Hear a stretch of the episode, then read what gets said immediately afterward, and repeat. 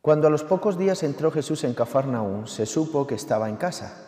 Acudieron tantos que no quedaba sitio ni a la puerta, y les proponía la palabra. Y vinieron trayéndole un paralítico llevado entre cuatro. Y como no podían presentárselo por el gentío, levantaron la techumbre encima de donde estaba Jesús, abrieron un boquete y descolgaron la camilla donde yacía el paralítico. Viendo Jesús la fe que tenían, le dice al paralítico, Hijo, tus pecados te son perdonados.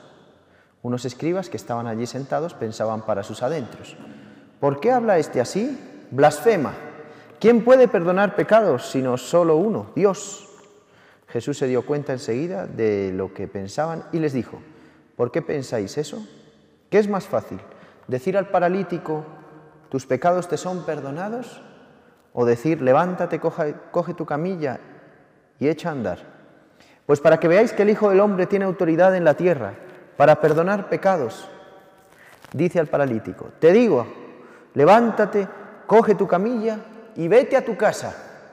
Se levantó, cogió inmediatamente la camilla y salió a la vista de todos. Se quedaron atónitos y daban gloria a Dios diciendo, nunca hemos visto una cosa igual. Palabra del Señor. Hermanos, la actuación de Dios nos hace darle gloria a Dios. Dice que quedaron atónitos y daban gloria a Dios diciendo, nunca hemos visto cosa igual. Cuando uno ve este amor de Dios en la vida del hombre, dice este, nunca he visto algo igual, un amor igual, un amor tan grande, un amor sin límites, nunca he visto nada igual. Incluso estos fariseos, pues viendo este milagro, se convierten, pero digamos que se convierten porque dicen que daban gloria a Dios.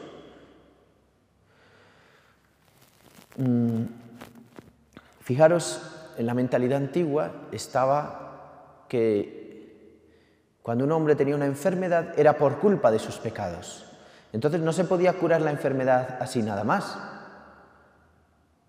Porque iba a seguir volviendo a ser enfermo, porque seguía siendo un pecador. Había que curar la raíz de la enfermedad, que para la mentalidad judía de la época era el pecado.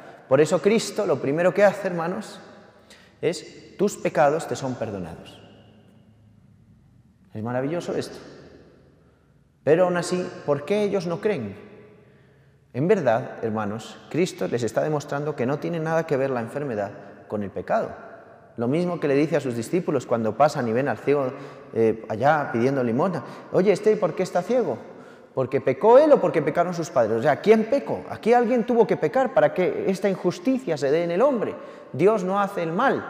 Entonces es por culpa del pecado del hombre, ¿no? Esta es la mentalidad. Y dice Cristo, no, no, no, no tiene nada que ver. Está ciego para que se manifieste en él la gloria de Dios. Dicen que daban gloria a Dios, lo hemos visto en el Evangelio. Para que se manifieste la gloria de Dios. Este paralítico es también para manifestar la gloria de Dios. Y tus pecados son para manifestar la gloria de Dios, para que se manifieste en ti la gloria de Dios, porque la gloria de Dios no se puede manifestar en un hombre bueno. ¿Cómo te parece? En un hombre maravilloso, sin pecado,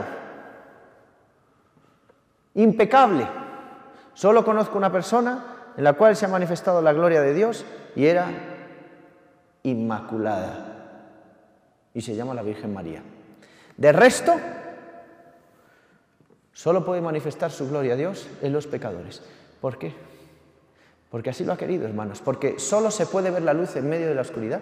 Si yo enciendo una linterna a plena luz del día, a las 12 del mediodía, con un sol de verano, o este sol de Bogotá, que es insoportable a veces, y enciendo una linterna, pues no tiene ningún sentido no alumbra a nadie, no sirve para nada. Pero si la enciendo en mitad de la noche, sí, por eso Dios se actúa, en mitad de la noche. En mitad de la noche de este paralítico, que es su parálisis, la parálisis que es no poder amar. Estoy paralizado, quieto, postrado, que otros me sirvan, que los otros me lleven, no me muevo, no puedo acercarme al otro, no puedo servir, estoy paralizado. Servir es actuar, Amar es actuar, hermanos. Un amor, el amor no es solo de palabras, el amor es hacer, son obras. Muéstrame tu fe sin obras, que yo por mis obras te mostraré mi fe. El amor son obras. Por eso este hombre que no puede hacer nada, porque está paralizado, paralítico, no puede amar. ¿Y por qué no puede amar? Por sus pecados. Por eso Cristo lo primero que hace es perdonarle sus pecados para que pueda amar. Si Cristo a ti te perdona los pecados, tú puedes amar. Por eso qué importante es la confesión. Qué importante es la confesión. Que puedas experimentar el perdón de tus pecados. Y entonces, ¿por qué estos escribas, todos estos letrados, por qué no creen en el poder de Cristo? ¿Quién es este para perdonar pecados? ¿Acaso no es Dios el único que puede perdonar pecados? ¿Por qué? Porque le ha perdonado los pecados y sigue paralítico, en la camilla. Entonces estos dicen, no, pues si le hubiera perdonado los pecados, por la lógica que tenemos nosotros, ya no tendría la enfermedad y la sigue teniendo. Estaban hablando todo esto, hermanos, cuando Jesús les escucha y dice, ¿qué creéis? ¿Que es más fácil decirle, levántate, toca a tu camilla y vete? O tus pecados te son perdonados. Bueno, pues para que veáis que el Hijo del Hombre tiene poder, Cristo tiene poder, hermanos. Levántate, toma tu camilla y vete a tu casa. Ahora sí, ya te han sido perdonados los pecados, ya puedes amar, ya puedes levantarte, coger la camilla, que es la cruz, e ir a tu casa. ¿Y la casa cuál es? El cielo. Esa es la casa nuestra. El cielo, hermanos. El cielo. Y no puedes ir al cielo si no es con la camilla, si no es con la cruz y si no es habiendo experimentado el perdón de tus pecados. Que así sea, hermanos.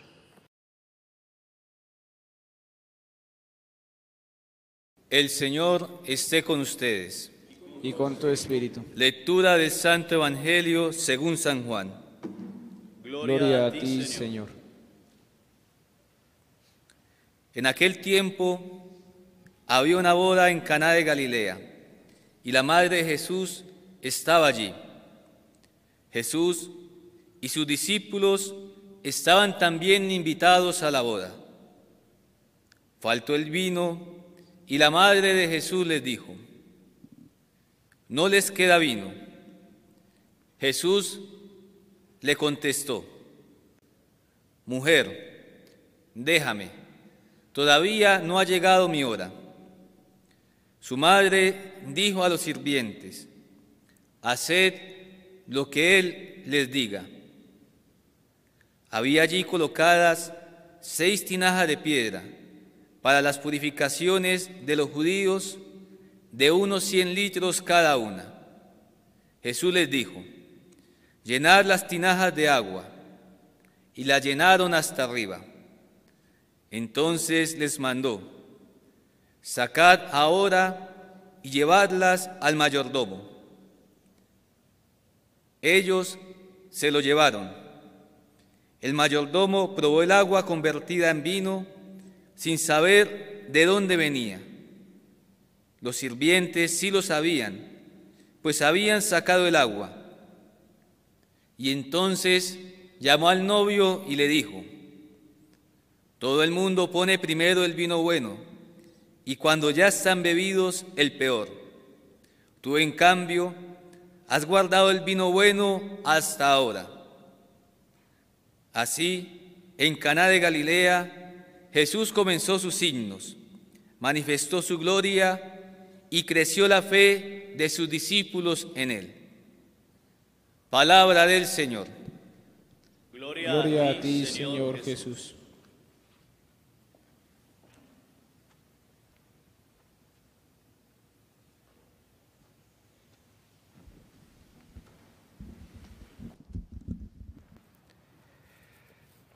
En este segundo domingo del tiempo ordinario, la palabra, toda la liturgia nos introduce en un ambiente esponsal, esponsal, perdón, en una boda, en un matrimonio. Ya con el profeta Isaías declara un amor hacia su pueblo como el amor del esposo a la esposa. Dice, por amor a Sion no callaré, por amor a Jerusalén no va a callar el Señor. Es más, no será más abandonada. Me desposaré contigo, mi favorita. Una promesa que hace Dios. Como en un matrimonio, en un matrimonio que hay, hay una promesa, una alianza. Eso es un matrimonio. Donde se declaran un amor para siempre. Claro que es verdad que nosotros tantas veces hemos visto después que uno es infiel, que este amor como que va a menos, pero el amor de Dios nunca va a menos. El amor de Dios es eterno, es fiel realmente. Nosotros somos hoy este Sión, la nueva Sión, la nueva Jerusalén, la iglesia, como escuchábamos de San Pablo hoy, con diversidad de carismas, no todos somos iguales, pero somos, tenemos una misma fe, un mismo espíritu. La iglesia es una, santa, católica, apostólica, romana. Esta es la iglesia, esta es la nueva Jerusalén. Y a esta iglesia, con esta iglesia con la que se desposa Jesucristo, que lo vemos en el Evangelio, en una boda. Lo han invitado y a sus discípulos. Y ahí estaban, todos conocemos las bodas, pero en Israel, en el ambiente hebreo, una boda, en el Mediterráneo en general, las bodas se celebran muchísimo, es una gran fiesta. Entonces están ahí en fiesta con todos los discípulos, como cuando tú has estado en una boda, pero más todavía.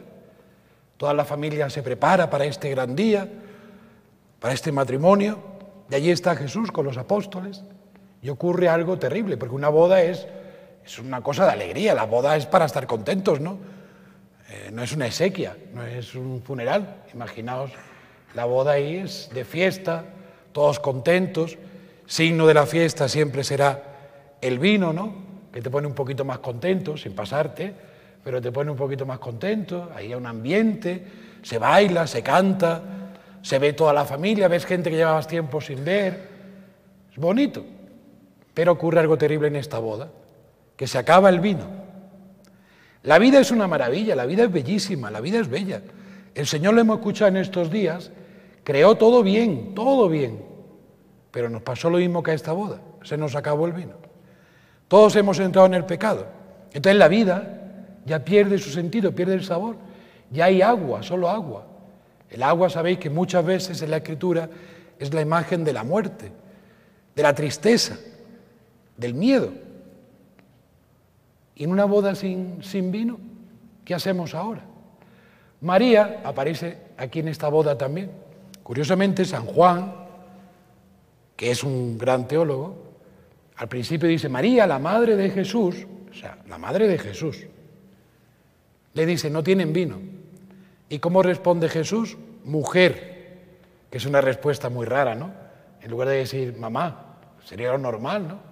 Además, los hebreos también son como nosotros igual, o sea, que dicen mamá, no dicen madre, ahí todos elegantes, todos austeros, no, no, mamá, papá, dice mujer. ¿Por qué le dirá Jesucristo?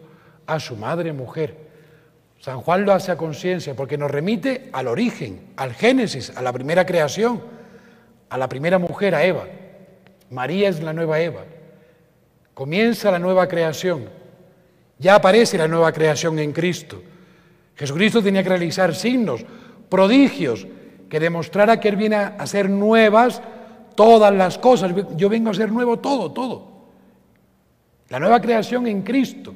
Y María aparece ahí, como la nueva Eva, que se da cuenta y que media, media entre la humanidad, entre nosotros sin vino, y su Hijo Jesucristo. Y dice, no ha llegado mi hora, no ha llegado mi hora. Pero aún así, Jesucristo realiza el milagro. Transforma el agua en vino. La tristeza la transforma en alegría. Como dice el, Salmo, del luto el Señor nos pasa a la danza. ¿Y por qué? Porque experimenta su amor, esta dulzura de su amor, como decía el profeta Isaías, este amor eterno, verdadero, que no te abandona. Mira, no, es, no se trata tanto de que cambien las cosas de nuestro entorno, de nuestra historia. Lo que te pone triste no es tu padre, tu madre, tu mujer, el marido, los hijos, eh, la situación familiar, económica, lo que nos pone tristes es dudar del amor de Dios, no ver el amor de Dios. Porque cuando tienes claro el amor de Dios, todo está bien. Estás contento, tienes una, una alegría, una esperanza. Todo se vuelve dulce, todo está bien, porque con el Señor todo está bien. Pero cuando perdemos de vista al Señor, cuando dejamos de mirar a Jesucristo, pues entramos en nosotros mismos, quiere decir, en el pecado, en la caída, y por tanto todo se vuelve sin sabor, insípido. ¿Cómo es el agua? El agua, si es buena, es insípida. El agua buena no tiene sabor. No tiene sabor. Un vino bueno de solera tiene un sabor que lo puedes degustar. Eso quiere darte el Señor un sentido, un, un vino nuevo a tu vida, que es Él mismo, Jesucristo mismo, seguirlo a Él y hacer una cosa, hacer siempre lo que Él nos diga. Qué curioso que la Virgen María, eh, hablamos un poquito en los Evangelios, ¿eh? María dice muy poquita cosa. María dice en los Evangelios, hágase en mí según tu palabra, después aparece con todo el Magnífica, ahí ella sí dice mucho, ¿no? Todo el Magníficas ahí, que ahí es. Y ya. Y después, lo último que dice la Virgen María, aparece muchas otras veces, está junto a Jesucristo en la cruz, pero las últimas palabras de la Virgen María en los Evangelios es, haced lo que Él os diga, y no dice nada más. Que es muy curioso, es como si la Virgen hubiera dejado estas palabras para siempre, eternamente, no para siempre. Lo último que te dice la Virgen que es, haz lo que Él te diga. Tú no, tú no hagas lo que te apetece. No hagamos lo que nos apetece. No hagamos lo que queramos, lo, eh, me apetece, no me apetece. No, no, no. Tú haz lo que Jesucristo te vaya diciendo a través de la palabra, a través de la historia, de los acontecimientos. Haz lo que el Señor te diga. Pues bien, hermanos, hagamos lo que el Señor nos diga. ¿Y qué nos dice el Señor hoy? Haz fiesta haz fiesta. Viene el domingo, santifica el domingo, santificarás las, las fiestas. Eso nos dice el Señor, haz fiesta hoy, descansa en mí. Y alguno dirá, pues vaya fiesta que voy a hacer yo hoy, si después de la Eucaristía me toca ir a la casa de convivencias a lavar platos, a cocinar, vaya fiesta, esa es la fiesta. Porque la fiesta no es la parranda, la, fiesta no es estar de rumba y de salsa, no es esa la fiesta. No es esa la fiesta. Eso tiene apariencia de fiesta, pero eso pasa y al final te pasa factura y te deja en una tristeza. La fiesta es estar con Jesucristo, porque estando con Él ya estamos en fiesta. Entonces, si tú vas ahora a la casa de convivencias a servir, a lavar, ¿a quién sirve y a quién lavas? A Jesucristo, a los hermanos que están de convivencia, para que ellos estén bien, como tú otras veces has estado de convivencia y otros te han servido y te han lavado a ti. Y has estado contento, has estado bien con los hermanos. Perdemos la vida, los otros la reciben, pero también muchos han perdido la vida por nosotros y también la hemos recibido. Esto es la comunión, esto es el amor entre los hermanos. Esa es la dulzura, esa es la fiesta, esa es la alegría. Así que ánimo, entremos en nuestra Eucaristía, salgamos con, con, ganas de poder servir, de poder amar, porque ese es el vino nuevo, este amor que Cristo te tiene. Y después Él nos da ese mandato, amaos los unos a los otros como yo os he amado. En este amor, en este amor tú conocerás, experimentarás un poquito esta alegría que es diferente a la del mundo, que de verdad que es pasajera, que, es, que, que, que mata, que al final no es vino verdadero, no es vino bueno, es un vino avinagrado. ¿Entendéis? El vino se puede avinagrar, se hace vinagre. Eh, cuando no es un vino bueno, descorchas la botella, te echas la... Bah, se avinagró, bah, está asqueroso. Ese es el vino de este mundo. Jesucristo es el vino bueno. Así que ánimo, continuamos la Eucaristía con este ambiente de fiesta que continuamos todo el domingo, ahí donde el Señor nos ha puesto. Señor se desposa contigo, te santifica, santifica el matrimonio, santifica tu matrimonio, santifica tu vida. Si el Señor nos llama a algunos a estar unidos a Él de una manera más íntima, nos santifica, nos une, y eso es un motivo de fiesta, de alegría, te elige nos elige a nosotros. Así que continuamos la celebración y podemos hoy de verdad decir al Señor que es bueno, que es santo, que, es lo mejor. Él da su vida por nosotros y nos muestra la verdad. Como decía esta mañana, no hay otra verdad. Amar a Cristo es la única verdad.